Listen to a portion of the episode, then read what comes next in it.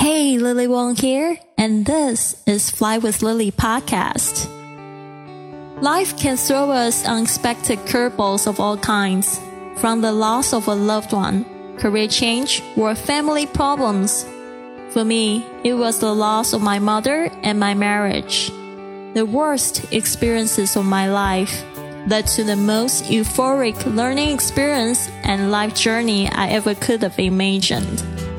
My journey let me dive within myself, overcome my fears, drop disempowering beliefs, and remove mental limitations. From motivation, language learning, business, nomadic life stories, or world travel, to just plain dropping your baggage.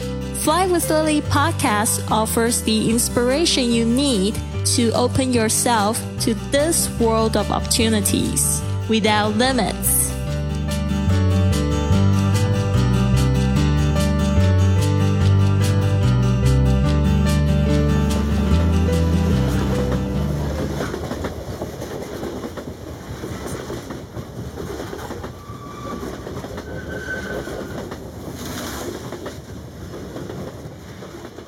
We travel not to escape life, but for life not to escape us. I set out on my journey and left Lucerne with wonderful memories with my kind host, Josh. That day I was off to a new country, Austria. The train ride from Lucerne to Innsbruck was three hours and the time flew by while I was busy enjoying this beautiful scenery along the way and making a vlog. It was cold and rainy when I finally arrived at the station in Innsbruck, and my couch surfing host was already waiting for me in his car. I was immediately greeted in very fluent Mandarin by Felix, a tall, blond haired, blue eyed young man who's German born and had studied Mandarin for only a year. He showed me downtown Innsbruck I was impressed to see how he insisted on using Mandarin and wanted to learn new words and phrases along the way. Felix had his own online business selling memberships to people who wanted to use the maps he created for mountain biking. Felix and I were about the same age and we had much to talk about business, traveling, and relationships. Felix was a very outdoorsy person, but that day in Innsbruck, the weather was too miserable to go out. I made dumplings and Felix made some hot wine at my request. So we were just talking and sharing food and drinks together on the sofa.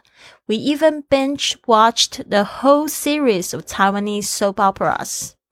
Felix said he had some trouble understanding Mandarin with a Taiwanese accent, though he found the storyline of the series which had just watched quite funny.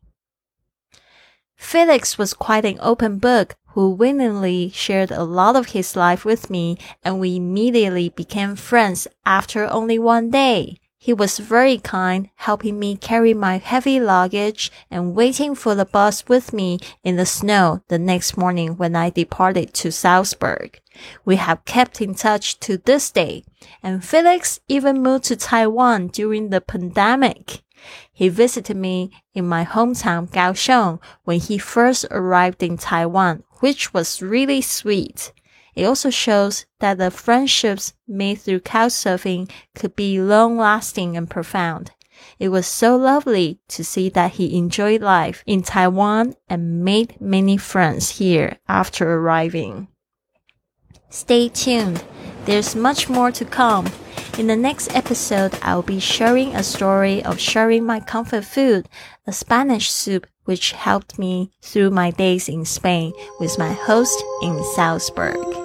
This has been another episode of the Fly with Lily podcast. So what now? Go to flywithlily.com to download my gift for you to help work on your abundant lifestyle or contact me directly for a consultation.